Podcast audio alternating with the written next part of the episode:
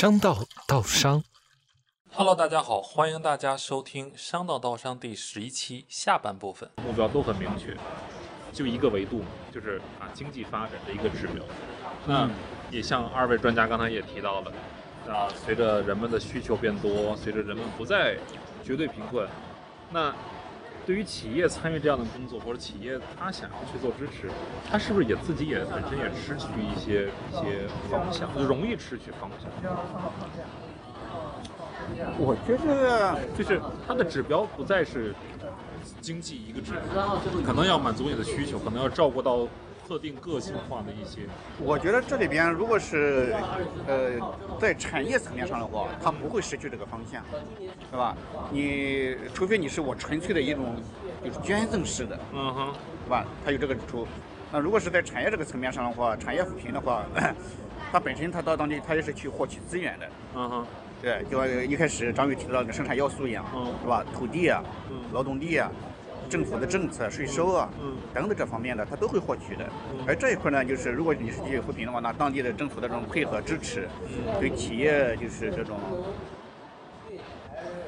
低成本的获取生产要素是非常有利的。嗯，对。呃，当然，它可能就是说，呃，相对整个的它的产业链条来说，可能成本会高一点。你比如说，假设。啊，我们一家企业到贵州去这个生产那种很高端的那种装装修材料，嗯，那当地市场呢并不支持这样的一个消费消费的需求，那它要物流再运出来，是吧？那物流呢可能会带带动当地的这种产业的发展，但是对企业来讲，它这个成本就高了，对，或者对东部地区的这个。这些消费者来讲可能会增加一些成本，对啊，但是我这从产业总体上来说，我觉得它是一个双赢的一个东西，啊，所以说我觉得它不存在一个失去方向。明白，志勇怎么看？我觉得这事儿呢是这样的吧，就是现在大家对企业，就是我不能说要求太多，就是企业可能更多的所谓的失去方向，我理解可能是在。就是你知道，在在在几在一二十年前吧，大家会觉得企业创造了就业啊，给了这个社会呃最大的贡献。对，创造了就业，提供了税收，做了解决了一些这个呃就业的问题，带来了一些收入。但现在大家越来越觉得，或者说我觉得这个可能，如果我说的坦率一点，我觉得是一个有一点危险的社会思潮，因为大家都是用比较 critical 的批。不是批判性的，就是批判的啊！这里头不是批判思维的批判，就是批判的角度。对对对，就是就是很负面的这样一种批批判的态度来看商业和企业，包括最近联想的这些问题。联想有联想很多的问题，可能大家站着它的点，你说你。这个这个不够啊，你的投入不够啊，你还是代工啊、技工贸啊什么那些东西。但是如果上来就是要诛心，说你是国有资产流失，你是什么通敌万国什么这些这些东西，我觉得都是一些很不太就是比较危险的一种思潮。那这种思潮带来的问题就是说，呃，因为你知道这个经典的这种生产这个这个经济理论来说，除了资本除了土地，除了劳动力，很重要的一个要素就是所谓的企业家精神，就是 entrepreneurship。企业家精神是可以把这些这些要素都很好的高高效率的高高维度的组织起来，去创造更多的价值。那这个价值带来了这个这个商业的的价值，带来了社会的价值，带来了就业，带来了当然带来了剩余价值，就是企业家自己的利润。那。但如果我们现在光看到它它它剩余价值的所谓的马克思经济理论说的剩余价值的那部分，没有看到它创造的社会价值，它的带来的这个给创造的就业的这些方面的一系列的价值的角度来说，我觉得这个东西就是不能说杀鸡取卵，就是太片面了。那当然是我们可以回到过去，我们都坐在这儿，对吧？等着国家给我们分配。那那那这个效率，这个经济的角度，你怎么去发动所有人的这种创造力？去更高效的来组织这样的生产，来高效组织这样的经济。所以我觉得，现在的企业可能有一点点迷茫，就是在这一点。我不说企业都是好的，企业有很多的问题啊。企业有在逐利当中，它会迷失掉一些东西，它会更多的短期的利益去考虑，创造呃，就造成了很多的社会问题、经济问题，这个这个这个自然的这个呃环境问题，这都是呃非常非常这个呃已经存在的。但是，如果我们只看到这部分，不看到它可能的价值，或者说我们只从这个部分完全否定了这个这个这个商业社会的话，那我们会回到了一个更回到更更不可不可考或者说不可承受的一种。一种方式啊，所以在这种角度来说，我觉得更多的希望能够在这种理性的讨论当中，我们去更多的去去看到这些问题的解决的方面啊，去站在一个解这个呃不是破而是利的角度来考虑这些问题。我觉得这才是不管是解决所谓的环境问题，不管是解决所谓的社会问题和这种共同富裕的问题，都是在这样的一种语境下，我们觉得更有更有可能性啊。这个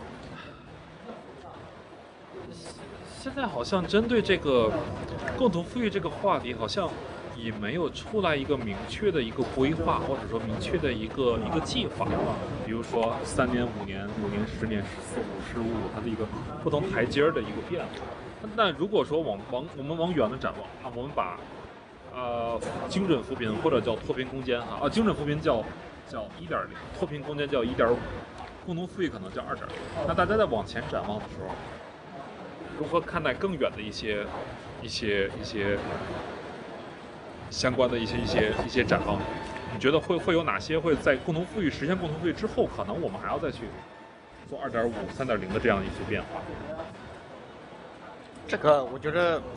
不好说，为什么呢？就是你想精准扶贫的话，贫困它是有个全球的定义的，对，有个标准在那地方，就说可以量化，对，说你可以制定一些规划呀、目标啊，达到这个目标就 OK，对。那你这个共同富裕怎么算这个共同富裕呢？是吧？呃，都摆脱贫困了，现在目前中国人已经是吧？绝对贫困已经没有了，那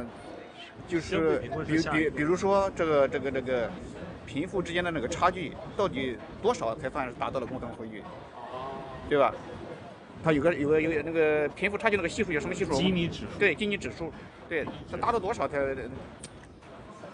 我们也只知道一个基尼指数，就是说越越大了，可能越贫富差距越大，对不对？越越不好。啊，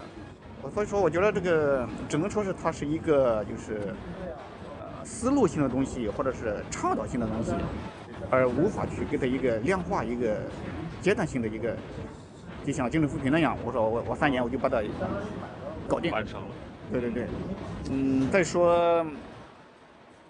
就是说资本可能越来越富，就是资本就是企业家也好，资本家也好，越来越富。那我们那个普通老百姓呢，也在富。但是这个速度感，两两者的速度是不是一样的？对不对？这又是一个问题。对哎，人心不足蛇吞象嘛，就是我可能我富富起来以后，我可能还想更富。那那这个时候，如果你离的那个差距过大的的话，你的心里能不能承受？就是还有一个问题，就是他到底是纸面的富，还是我真的变富？比如说我跟马云，我们俩在一起，我也算共同富裕，但那个对于我没有任何实际意义。对不对？我觉得这个共同富裕肯定它不是个纸面的问题，因为因为一平均的话，我们现在已经人均过了 GDP 人均过了美元一万美元了嘛，对对吧？那这是一个历史性的一个跨越，对吧？那个标志着我们的这个这个消费结构什么都得转型，对，是吧？但是你不能平均啊，就你如果是平均的话，那我们就不用去这个精准扶贫了，对，是吧？所以说，我觉得不能这种纸面上，必须是实际是实际中的，实质上，对对对。那实质上，如果共同富裕了，那可能又会回到像你刚才提到的问题，包括供应链的成本增加，包括这个啊经营成本增加，可能对于这些中国可能在全球的这种啊低低廉成本的这种制造的这种工厂啊带引号这种中国制造的这种工厂，那它的这种全球竞争力会不会受到一些影响？这个就是。这个我们那刚才说那是刻舟求剑啊，你不能现在这个角度你还考虑这个这些工厂，我们还一辈子去给别人做鞋啊，做做做这个纽扣啊，做打打火机来来富裕，那是那是很难达到富裕的。做那个可以达到小康哈，但我觉得，呃，一定程度上它是倒逼这种所谓的这个呃，人力成本的增加呢，就是倒逼整个的所谓的经济的转型啊。当然，这个倒逼的，其实一定程度上像碳中和的达到，也是倒逼这样的经济转型、能源转型和这个这个科技的发展。所以，呃，当然这个倒逼的角度来说呢，这个这个这个用力的这个这个均匀程度啊，这个这是很考验整个这个呃社会的组织的和这个呃政策的制定。所以呢，呃，我觉得是这样，就是共同富裕这个事情呢。其实是很难啊，很难。就是谈这个简单的说，从学术的角度来说呢，这个呃呃，就是资本的回报率是肯定是大于这个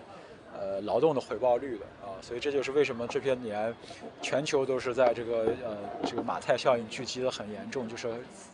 越富的人越富啊，越富的人越富。那疫情的这个发展又又更加剧了这样的一个。这样一种方式，所以，呃，所以在这个维度上来说呢，其实是，呃呃，难就是在难我们怎么去找这条这个这个道路，因为，呃，如果纯是拿市场经济的这种这种方式来考虑的话，一定是这个呃呃资本的积累是超过劳动的支付的，这是一定是这样的一个结果啊。对，但是如果是完全拿行政命令说，我这个就就。就就就分配啊，就就就就强制了这样的平均啊，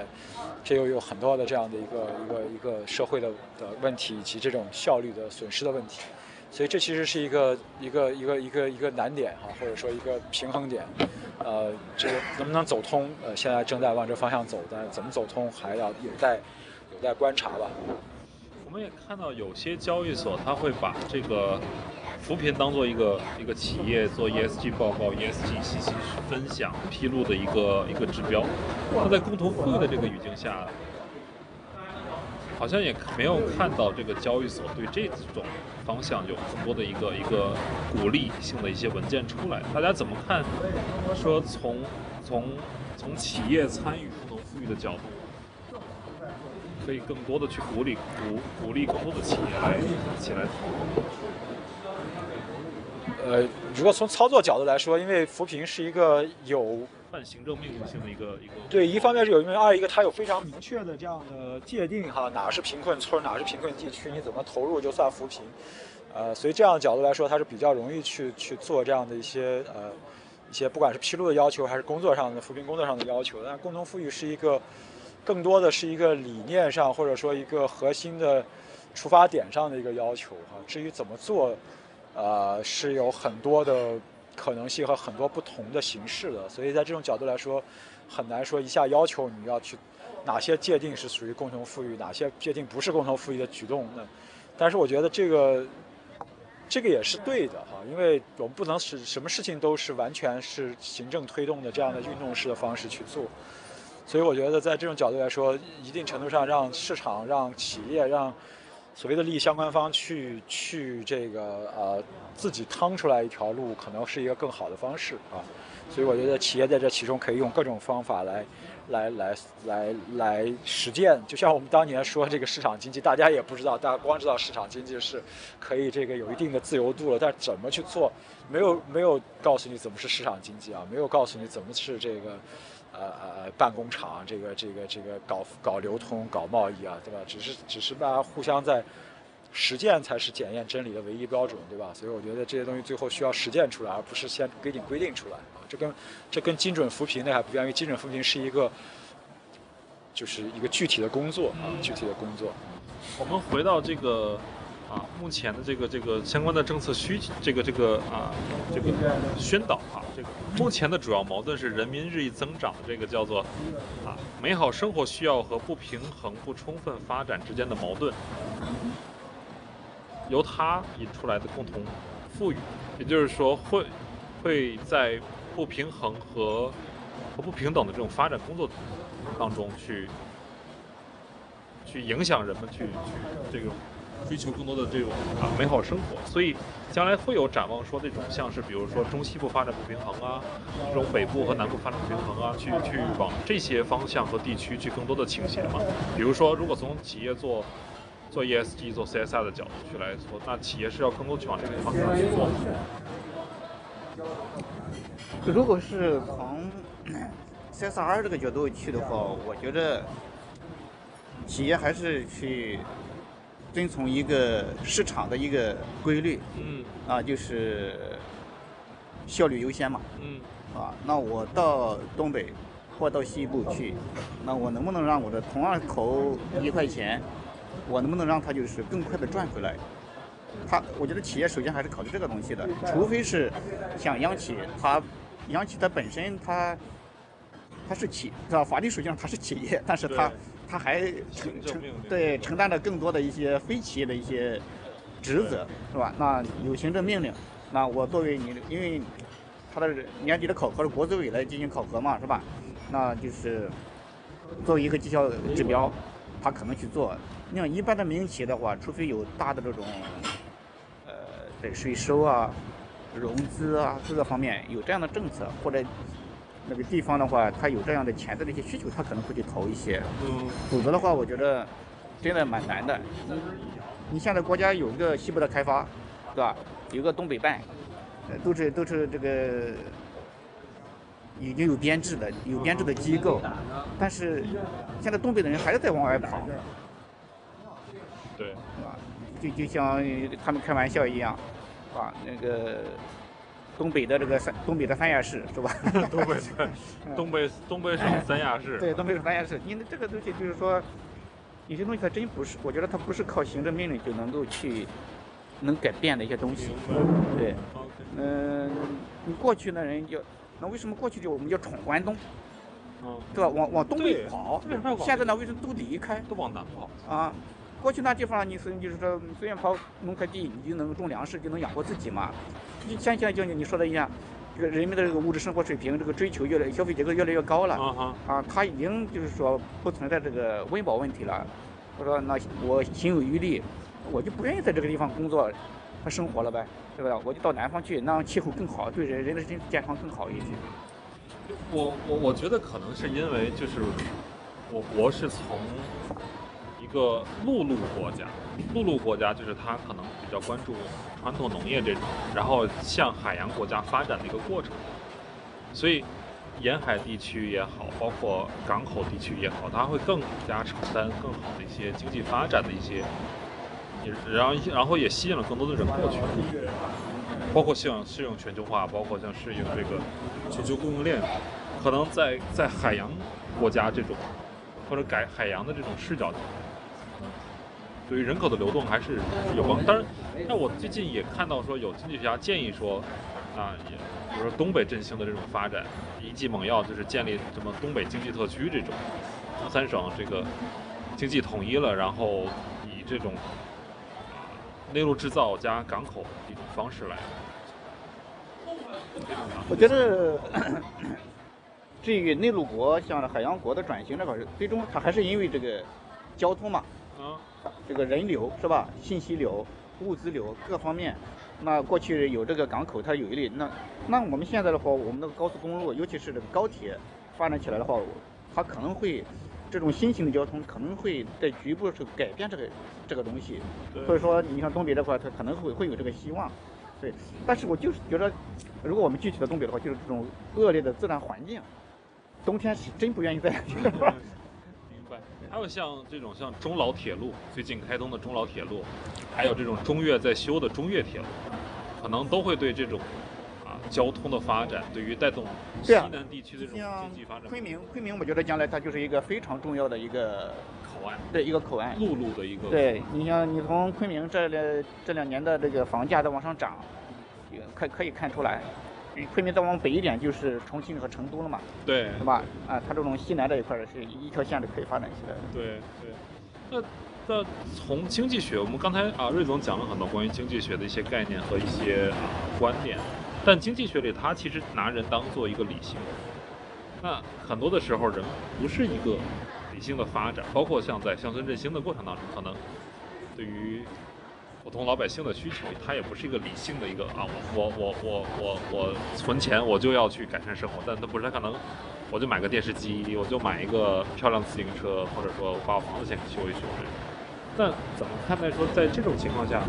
它会对对于这个这个人民的生活的一个影响？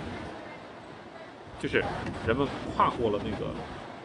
绝对贫困之后，再往上走的时候，我还是觉得，我觉得从生活的角度来说，现在中国百分之九十五以上的人口的日常生活已经不是特别，就在物质的角度已经不是特别大的问题啊。你说是不是一定是吃的有多好？那那只要界定好和坏的问题哈。但是我觉得从人的角度来说，我觉得现在主要的核心的问题还是一个，呃，就是怎么去怎么去。就是人的精神的这个角度来说，我觉得是过去我们关注的不够啊。你说的人是不是理性人？那更多的经济学，它因为它是它是用数学的方法来来来做来解决一些社会的问题，所以它会简化很多这样的这个人的独特性。它从概率的角度来说，人肯定是理性的，对吧？或者说这个以理性为主的这样一种决策的方式。但是理性有更多种，理性不是说是拿钱多，或者说。钱多我就一定要干的，理性是我要过得更好。那过得更好就有不同的解释和不同的背景。但是这个就说的过怎么去界定过得更好，或者说怎么去觉得我过得别人一定比我好，或者一定比我不好？我觉得这些都是都是非常在计算的角度是可以做到的。但是我觉得最更核心的是在人人心里怎么去理解这样的好坏的问题。因为我觉得如果人不能很好的去，或者说不能更多的去从往内看这个自身的需求，客观的看自己的需求，实际的需求和这个自身生活的目的和存在的意义的这种角度来说，这个如果只是去讲呃收入，只是去讲所谓的物质上的好坏，我觉得是这个问题是陷入了一个无解，甚至是一个负向循环。因为可能会有危险。对啊，是非常大的危险。对，所以我不说这个。这个你从另外一个维度上说，你像像印度，我们更多嘲笑印度，这也是互联网上的，我觉得也是一个低质化的现象。那么印度很多有很大的问题，但是印度绝对不会我们想象中那么的啊魔幻吧？或者说大家都是，那你更多说中国也有很多魔幻的事情。如果你光看快手的话，对吧？所以我觉得是这样，就是你看，像我们说举印度的例子，不是说印度好，但是从另外一个维度来说，印度有。这么多年的种姓制度，拿我们的角度来看，这简直是个万恶不赦的社会，对对吧？你如果是这个这个这个婆罗门，如果是什么呃吠舍，你就会过很好的。你要下等人，基本上是没有什么样的，就万万事不复的那种，对吧？但这个社会一样是，就是那些人在恒河边上，这个这个喝喝一口这个这个。饱饱含着这个微生物的这个不健康的水，他们他们的这个这种精神上的这种东西，对吧？这种东西，我觉得是我不说我们要学印度，但是我们会从另外一个维度，就是为什么他们物质这么差的情况之下，这么几亿底层的这个印度人还能够不能说自生自灭吧，就是自我组织和自我平衡的这种这种状态。你要说中国这角度，我们现在如果不管疫情，再加上那中国可能就。就乱了，对对，但是为什么印度就我们会考就就我就说我们现在这个互联网就大家大家互相就看不好的地方会 diss 这些这些角度，但不去看一种或者不去考虑一下他们可能可取的，就这种对于宗教呃或者说我们不说我们要走宗教吧，就是宗教可能是形而上和这种精神上的这样的一种呃思考和这种这种这种慰藉可能带来的对于人生的另外一面的意义啊，所以我觉得中。我的核心的 point 是在于，中国在在物质的这方面已经做的是相对来说很好，而且我觉得未来会做得越来越好，我一定有这个信心。但在另外一个维度，我们在精神的这个方面其实是是需要再加强的啊！我不说一定要学印度，但是我就觉得，就是说跟我们的物质相比，我们的我们的精神这块是落后了啊，是落后了。我觉得，我觉得刚才瑞总拿拿印度来来举来举例来对比，因为印度可能最大的就是。我我我认为它的种姓问题的最大问题在于它的一个阶级的固化问题。那就就二位的来看，说中国这种共同富裕追求共同富裕过程当中，阶级固化会是一个问题。阶级固化现在啊不能叫阶级了，我们国家应该现在应该叫阶层固化啊，阶层固化。阶层固化呢，现在已经是个一定程度上成为事实了啊啊，不能叫事实吧，就一定程度上它的。它的程度还是比较强、比较大的。那这其实也是正常，也不叫正常吧，就经济的发展，就是还是回到那个东西，因为它是它的就是就是市场经济有很多的好处，它效率很高，但它带来的额外的问题就是说它是一个这个它不可能造就一个完全平等的社会，它一定是要有一个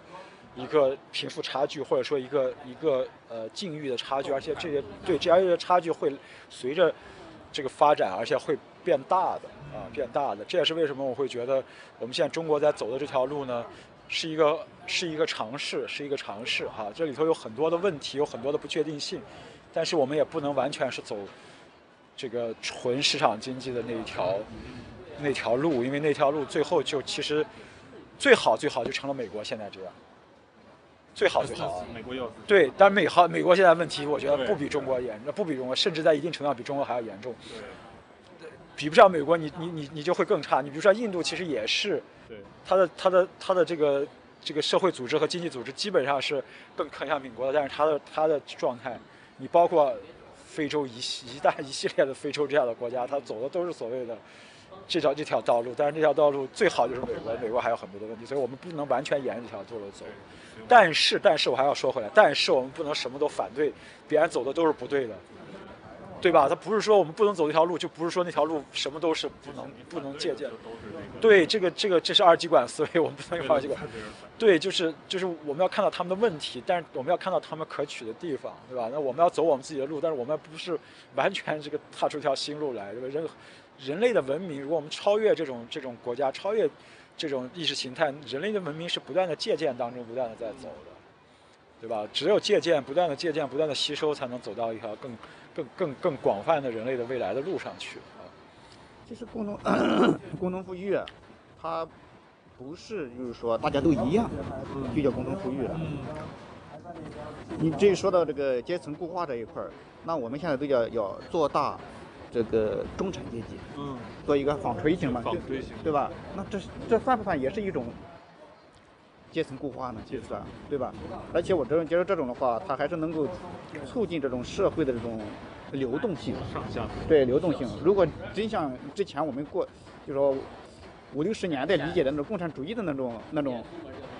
共同富裕的话又，不一样，对对对，他他他绝对不是那样的，就是说这个这个大家对大锅饭，大家都是一样的，是吧？在同一个水平上，实际上那叫共同贫穷。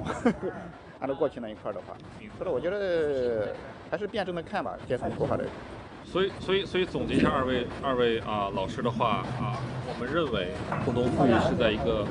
动态，人们自己的精神追求得到更多的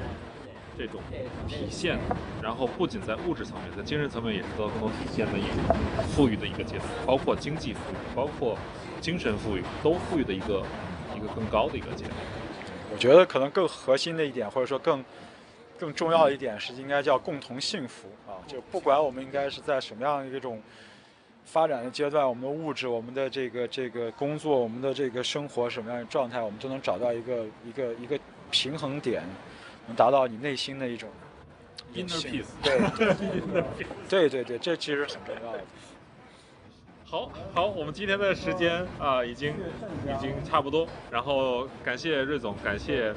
啊、洪福老师的参加，然后今天是我们第十一期，然后也是我们二零二一年的最后一期，在这里祝大家新年快乐，祝大家在二零二二年有一个更加共同幸福的一个啊美好时代，谢谢大家，再见。Yeah. Oh, bye bye.